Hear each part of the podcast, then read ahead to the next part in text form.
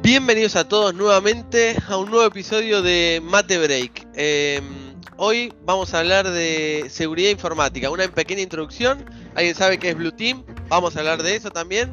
Y hoy contamos con un invitado especial, ahora lo vamos a presentar. Se llama Lucas Nahuel Ferrero y como siempre está el querido Iván desde Malta. Yo de Bolonia, ahora Lucas nos dice dónde está. Em, Ivo, todo tuyo. Buenas, Turco, ¿cómo estás? Hola, Lucas. ¿Todo bien? Hola, chicos, ¿cómo están? Acá, bueno, desde Argentina yo. bien. ¿De qué barrio? Almagro, Capital Federal. Buenísimo. Bueno, eh, pasamos a los agradecimientos antes de la presentación formal de Lucas. Dale. Como siempre, agradecerles a todos los oyentes que nos escuchan y nos escriben sus inquietudes, consultas eh, inclusive críticas, a infomatebreak.gmail.com, el Facebook Matebreak, nuestros Twitter personales arroba Yamil Fajouri y el mío en particular arroba Iván Franco 502 y también en nuestro canal de YouTube. Ahora bien, pasamos a presentarlo formalmente. Como bien dijo el turco, Lucas Nahuel Ferrero. Lucas es ingeniero en sistemas de la UTN FRBA. Se declara riquelmista, en esta fecha que es importante, ¿eh? Se subrayamos, ¿sí? Con más de 11 años trabajando en seguridad informática dentro del rubro bancario, actualmente desempeñándose como jefe de administración e infraestructura en el Banco de Inversión y Comercio Exterior, alias Vice. Sí. ¿Es así, Lucas? Es así, correcto, correcto. Yo le, le pregunté antes en la charla que teníamos eh, algunas cosas de él y me contó que también hizo teatro. Nos preguntó cuánto era nuestra experiencia acá en los podcasts. Para, darle, para dar el lado humano, ¿no? Es que los ingenieros, casi máster en, informática, son cuadrados y solo se dedican a informática. También le gusta el fútbol. Me comentó que compartieron algún, algún partidito, han compartido acá entre, entre mis colegas. Así que. compartir la cancha conmigo, evidentemente. Y bueno, si es Riquelmista, algo debe saber. intento, intento. Viste que los tiempistas tiene, tienen su fortaleza. Vos tenés la pelota abajo del pie y pareciera que haces algo. Y sí, tiene que tener la, la visión de todo el campo. Y metiéndome, aprovechándome de visión en todo el campo, hoy te convocamos porque tenés una vasta experiencia, tanto académica como profesional, de tu amigo Lucas, en seguridad informática. Y lo primero que se nos viene a la cabeza es el hacker o eh, películas de gente tipeando password ahí extraños. Entonces vamos a. Capucha, sí. El B de, la vendetta, ahí está. y, una primera pregunta sería para nosotros que estamos muy de afuera, ¿no? Para los que no tienen idea. ¿Qué es y por qué es importante la seguridad informática, Lucas? Bueno, siempre hablando en el marco de una organización, ¿no? la, seguridad informática, como cualquier otra área, busca acompañar el negocio, eh, pero en este caso cumpliendo una función que es la protección de, la información. Eh, se busca proteger la información garantizando conceptos como confidencialidad, integridad y disponibilidad, digamos, que son los, pilares fundamentales de la seguridad. Eh, y después, con respecto a lo que dijiste antes, eh, sí, o sea, la seguridad informática todo el mundo se la imagina como hackers, pero bueno, cuando estás dentro de una organización estás en una parte del otro lado, digamos, y bueno, un poco se estudia el hackeo ético, el, tratar de entender el comportamiento de un hacker como para poder prevenirlo y controlarlo. Te, hago una pregunta porque recién estabas mencionando como, creo que eran como los objetivos, eh, confidencialidad, disponibilidad y la integridad. Confidencialidad, eso está muy de moda, lo sabemos que los datos son sensibles, que si caen en manos equivocadas siempre hay problemas, tenemos que tener cuidado con las cuentas. Eh, entre paréntesis, esta charla también la motivó uno de nuestros oyentes que nos sugirió hablar de phishing. No sé si, si entra, pero nosotros nos, queríamos informar uh, eh, orgánicamente de todo, ¿no? Pero imagino que eso tenía que ver con confidencialidad. El resto, disponibilidad e integridad de los datos. Desde el lado de seguridad informática, ¿qué, significa más o menos? Bueno, la, disponibilidad, vos pensás que para cualquier organización es importante que su operatoria normal eh, tenga su curso, ¿no? O sea, si vos en algún momento no contás con la información para poder operar, tu negocio en ese momento no está generando dinero. Entonces es, importantísimo y vital contar con, la disponibilidad de la información. Eh, imagínate, no sé, en un Black Friday se cae un servicio de venta y vos donde más eh, clientes tenés o posibles clientes, te quedaste sin poder vender ningún producto. Y bueno, de eso un poco se trata la disponibilidad. Y la integridad es, bueno, como todos sabemos, la, información es muy, pero muy eh, fundamental para la toma de decisiones. ¿Qué pasaría si vos tenés que tomar una decisión y la información que estás viendo eh, fue manipulada, fue alterada, o sea, no es un dato real. Entonces la integridad viene por el lado de que quienes puedan alterar la información sean quienes corresponden, quienes cumplen esa función. Bien, bueno, entonces eh, trayendo a la realidad y bajando la fantasía de, de la seguridad informática, no es que están luchando contra hackers o atacando, sino que tienen unos criterios muy, muy claros que son garantizar la confidencialidad. Difícil, más. Sería, nada, proteger los datos.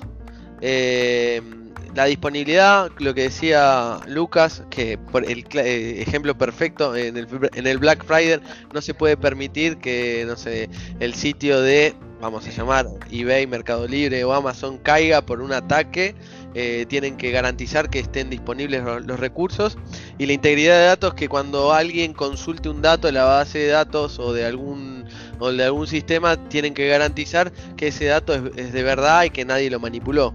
Esos serían los grandes pilares, los grandes objetivos, ¿no? De seguridad informática.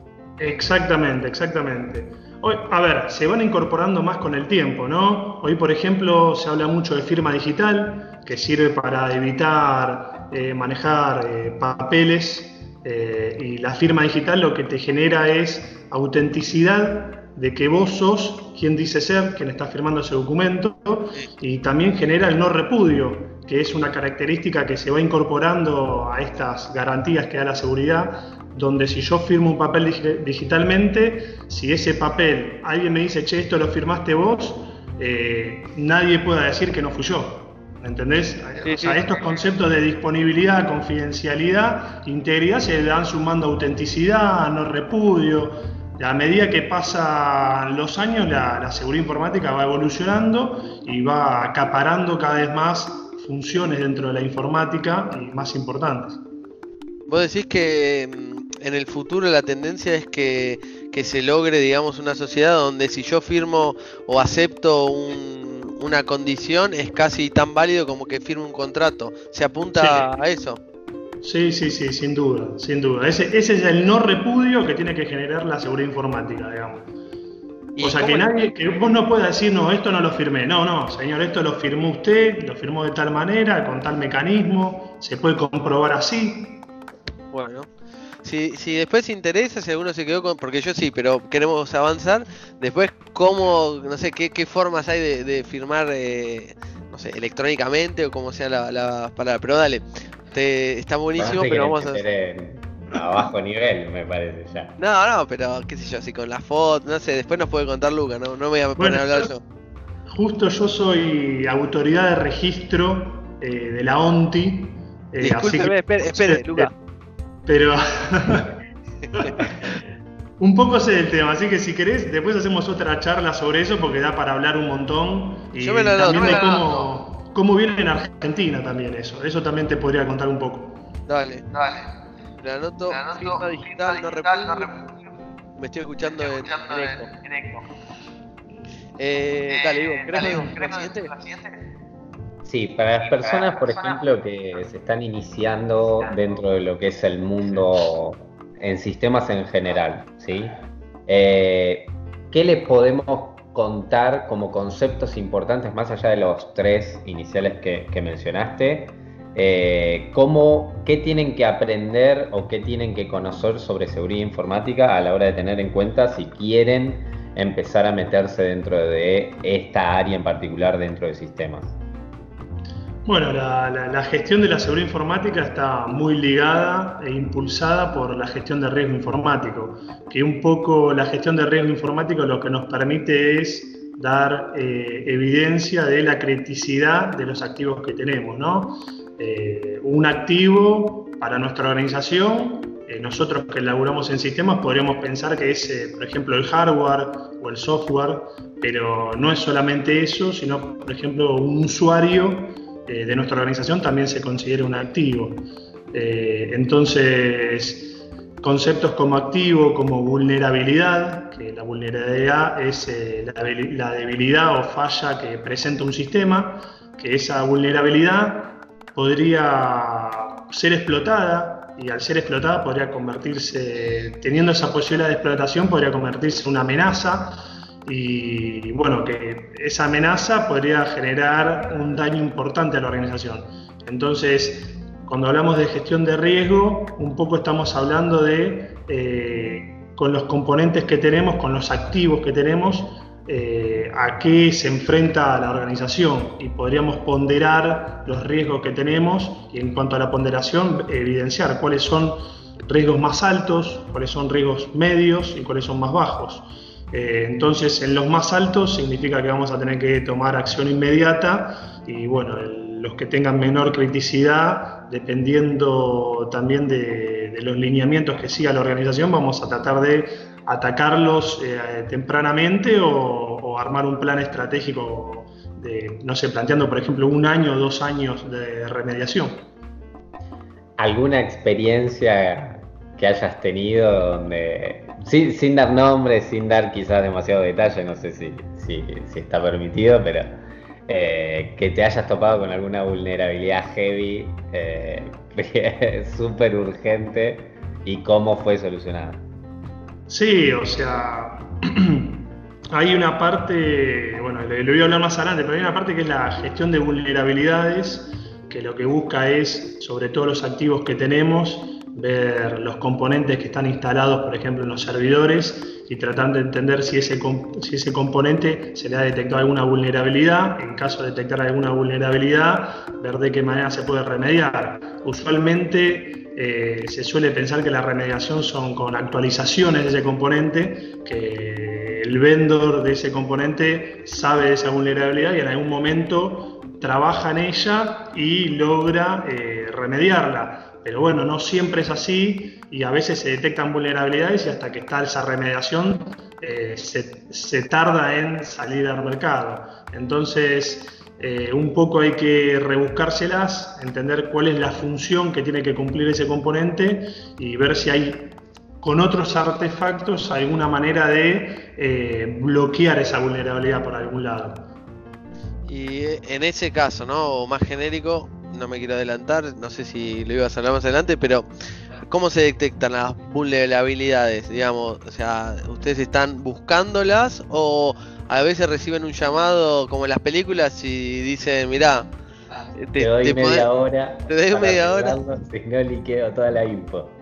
Bueno, no, me pasó exactamente eso, pero sí he vivido eh, un caso de que empezamos a detectar eh, un ransomware en nuestro sistema de archivos, en una organización que trabajé anteriormente. ¿Qué? Eh, un ransomware es como un malware que lo que hace es empieza a cifrar todos los archivos que se encuentran. Sí, sí.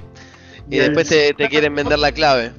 Exactamente, exactamente. Bueno, nosotros no llegamos a tener ese contacto, pero sí vimos cómo nuestro sistema de archivos se iba llenando de archivos encriptados. Lo primero que hicimos fue apagar el servidor como medida eh, inicial.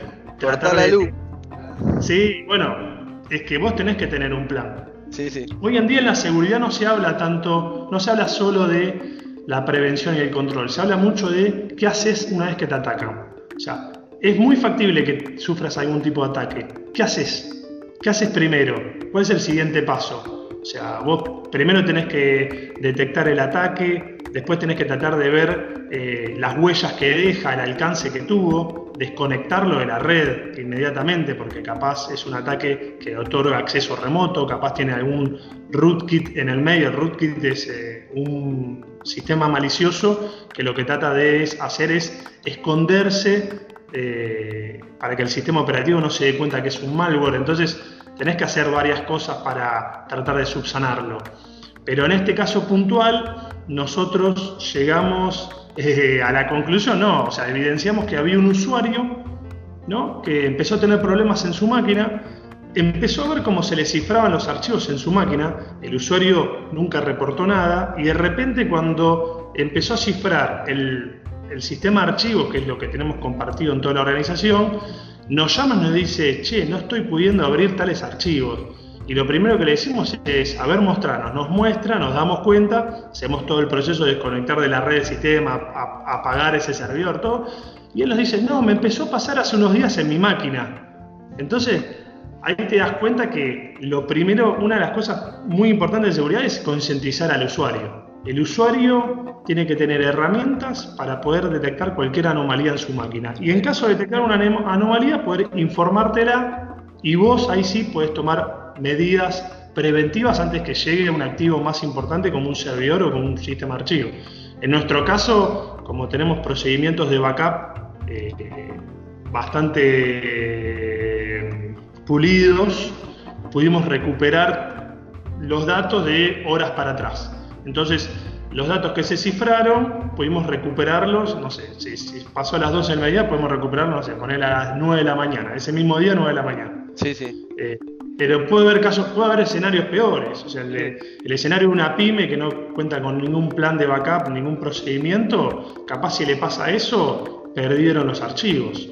O capaz tenga que pagar eh, una billetera virtual con Bitcoin para recuperar la clave y nunca sabes si te la van a dar o no, o si siguen teniendo algún sistema malicioso instalado y en un futuro te puede volver a pasar lo mismo.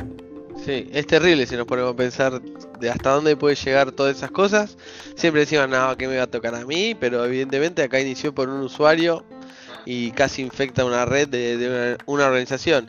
Nada, problema de capa 8 de, de OSI. Sí, sí, tal cual.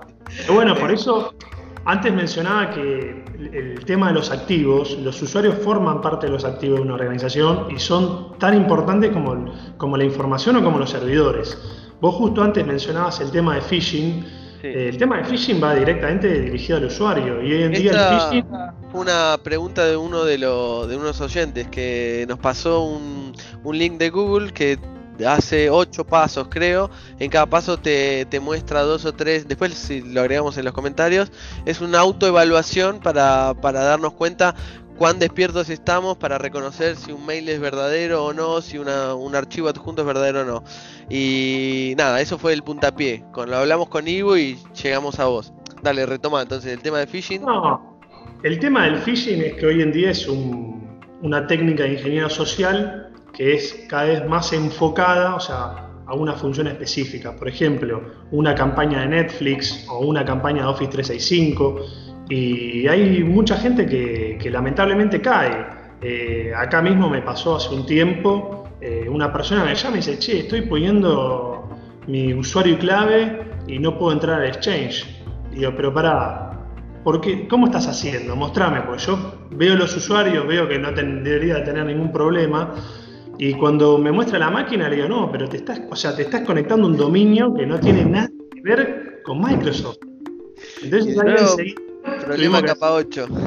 Y sí, bueno, pero ahí está la importancia de, concientizar. Yo a partir de ese día empecé a dar charlas de concientización a los usuarios, buscando un poco prevenir, ¿no? O sea, que no caigan en los casos de phishing que son tan comunes. Eh, acá tenemos un hashtag que se llama No muerdas el anzuelo, y hacemos campaña con eso para tratar de, Si te parece bien, si te parece bien y se puede extender, no, no sé si es interno a la, a la organización, al banco, lo podemos agregar ahí abajo.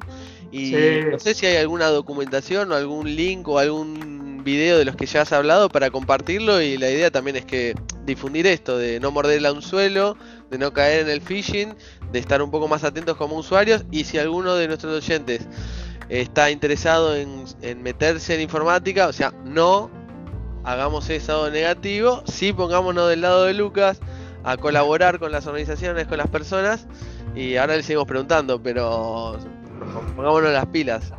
No, no, pero por ejemplo, el tema de phishing hay varias herramientas como para tratar de detectar si es un phishing o no. Yo lo primero que le diría a todos los que nos están escuchando es que nunca manden información confidencial por mail. Nadie, ninguna organización les va a pedir que manden información privada por mail. Eso eh, no existe, chicos. O sea, generalmente nosotros ingresamos a la aplicación por motus propio y ahí la, la organización capaz nos salta un disclaimer diciendo por favor actualiza tus datos, pero jamás te va a mandar un mail diciendo completame los datos y respondeme el mail o jamás me va a mandar un ejecutable, o jamás.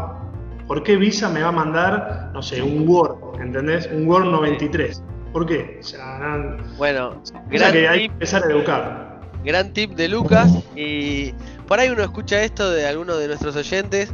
Eh, y dice, no, esto es obvio. Bueno, pero si es obvio, lo refrescamos. Y si tenés un hermano, un tío, un abuelo, una abuela que está ahí, esto está bueno hablarlo porque puede generar grandes problemas. Lo del phishing me imagino que es una cosa pequeña en todo el universo de, problemas con los cuales ustedes manejan como expertos en seguridad informática. Pero bueno, nada, ya tomamos un primer tip eh, importante de Lucas, nos sumamos a No muerdas el anzuelo, al hashtag, a la movida. Después si hay algo dando vueltas para que podamos agregar eh, en la descripción, en los links, lo compartimos con, la comunidad y los invitamos a la comunidad eh, con todos los, los, contactos, con el Twitter, con el email, con, con el Facebook, a que compartan experiencias, preocupaciones o, lo que sea para, para estar todos más despiertos, más informados. ¿Te parece, Ivo? Perfecto, sí. Bueno, el Twitter de, de Ivo es Iván Franco 502, el mío es Yamil Fajouri, el Facebook es Matebreak, el YouTube lo están viendo por acá, también es Matebreak y el mail es infomatebreak.gmail. Lucas, si vos querés compartir alguna cuenta, si te lo permiten las, las instituciones o algo, estás invitado. A ver, cualquier consulta que llegue me la pueden la pueden hacer saber y yo con gusto voy a contestar cualquier, cualquier consulta. Eh, no uso Twitter, tengo que decir que tengo una cuenta pero no la uso, así que prefiero no decirla. Dale, tranquilo.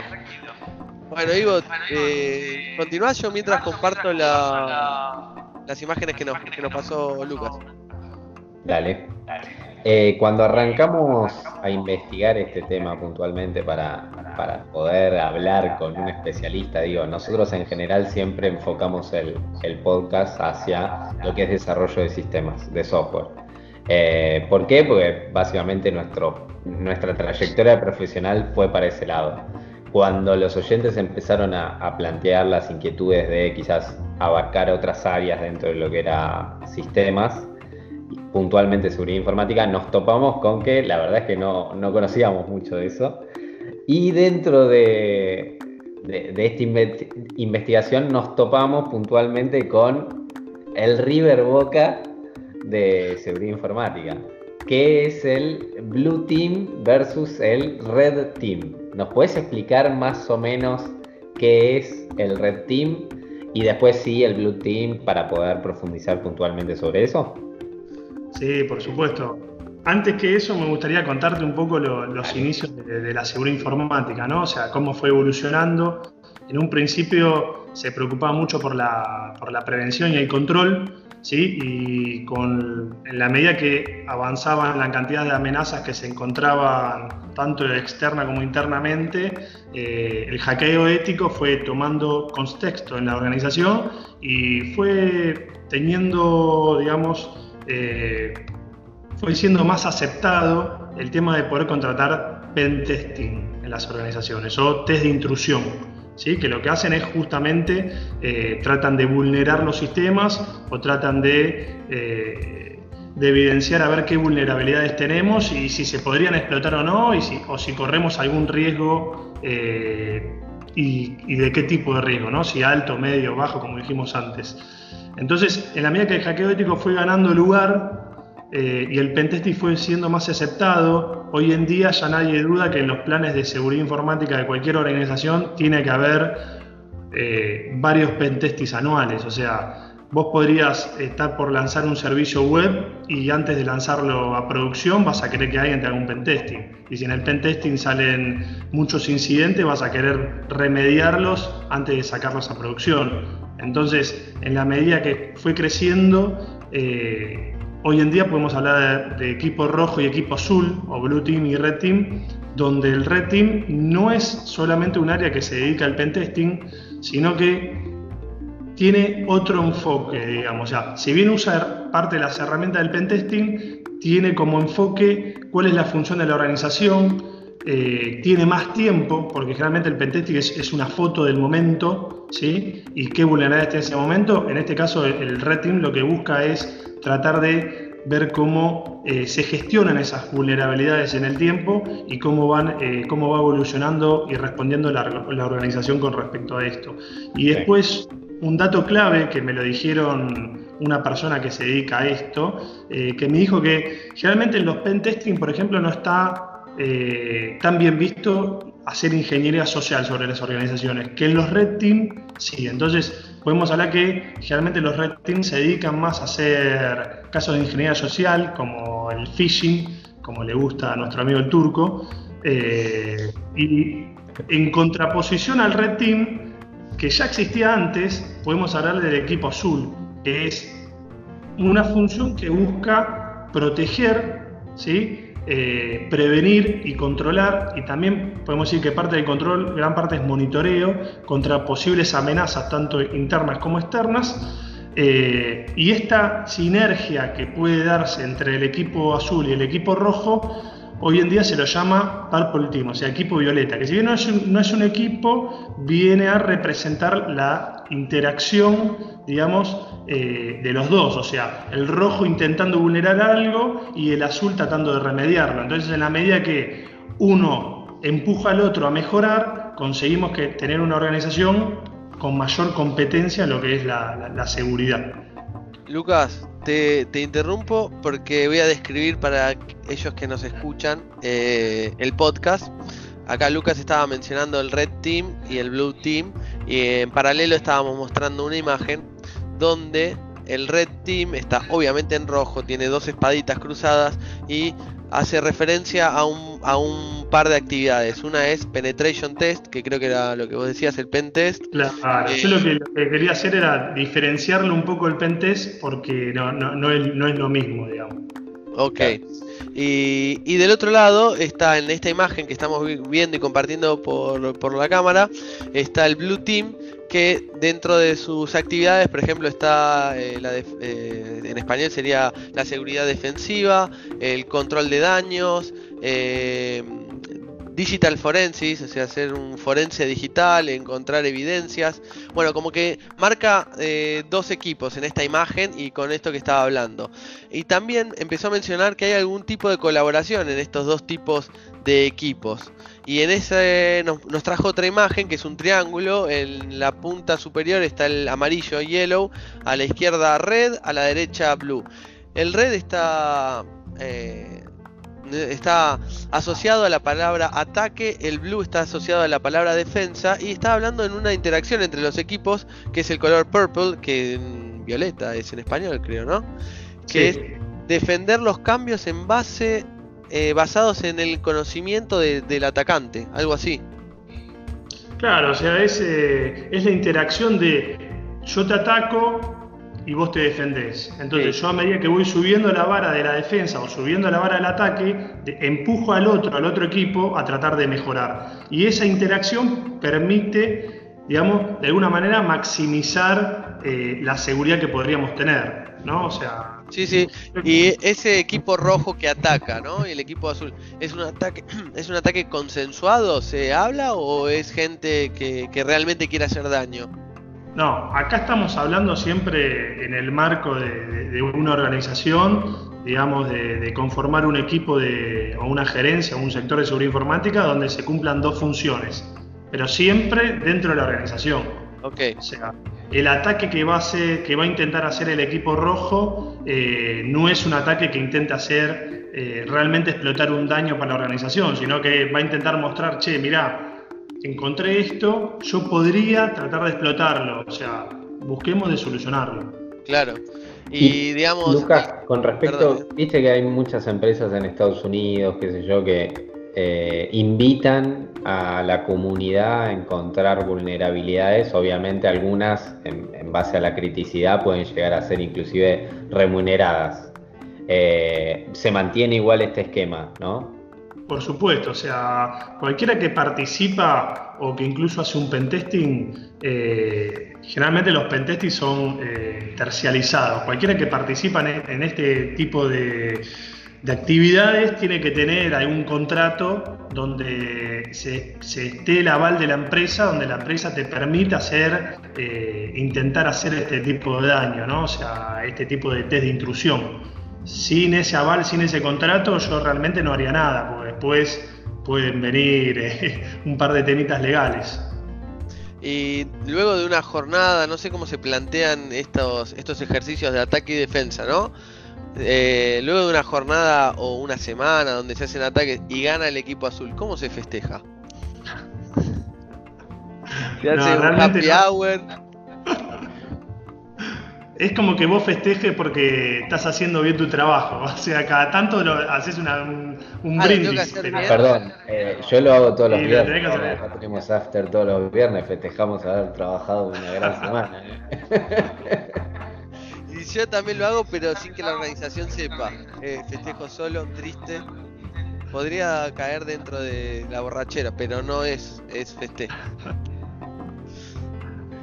Bueno, no, es súper interesante esta, esta dinámica que, plantea Lucas entre el equipo azul y el equipo rojo, eh, esta dinámica de ataque.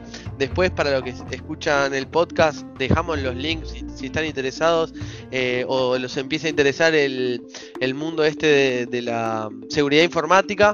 La pirámide se llama BAD, de BAD Pyramid Build, Attack, Defense. Y bueno, nada, la, idea de este episodio es que si alguno tenía eh, en mente seguridad informática, las películas de hacker, hay todo un mundo atrás.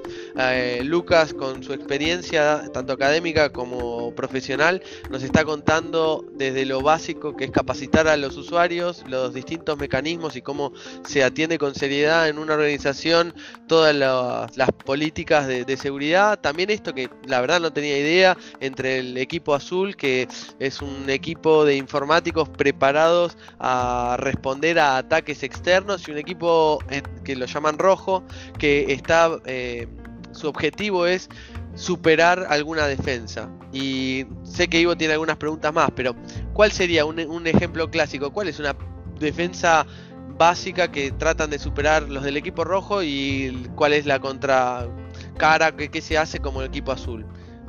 proxy, un...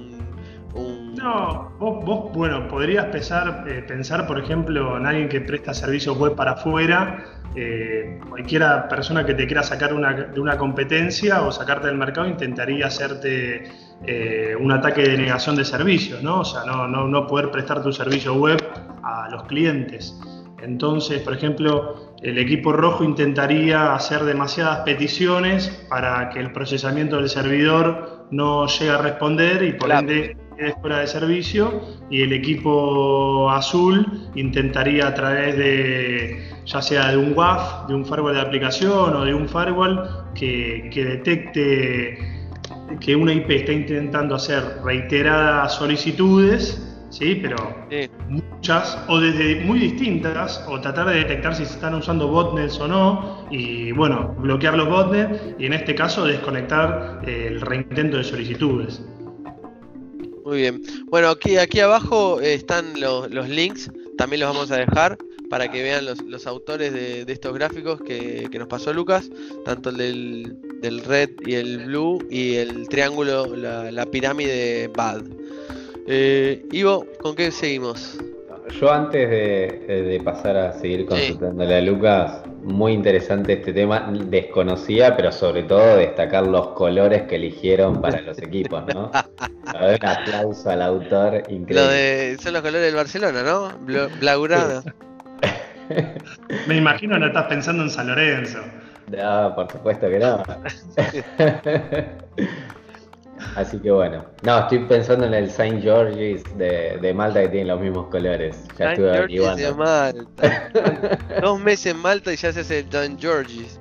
¿En qué se transformó? Sí, ¿en qué te has convertido? Yo te conocía cuando repartía pulseritas en Parque Las Heras. Oh. Luca, mirá, eh, yo hice la, la producción está full, eh, tenemos acá toda la documentación que nos compartiste. Eh, bueno, Ivo, eh, está, está bien, ya, ya... mi parte es totalmente agradecido. Eh, Iván está organizando estas entrevistas siempre con gente idónea y se ve, así que no, estamos recontra agradecidos, Lucas. Bueno. si te queda algo. No, simplemente agradecerte, Luca, la excelente predisposición que, tuviste para hacer el podcast lo, más rápido posible, porque estábamos ahí medio apurados en tiempos. Eh, agradecerle también a todos nuestros oyentes. Eh, no dejar de mencionar, obviamente, nuestras eh, formas de contacto. Nos pueden escribir a, nuestros email, a nuestro email, perdón, infomatebreak.gmail.com a nuestro Facebook Matebreak, nuestros Twitter personales arroba Yamil y arroba Iván Franco 502 y a nuestro canal de YouTube.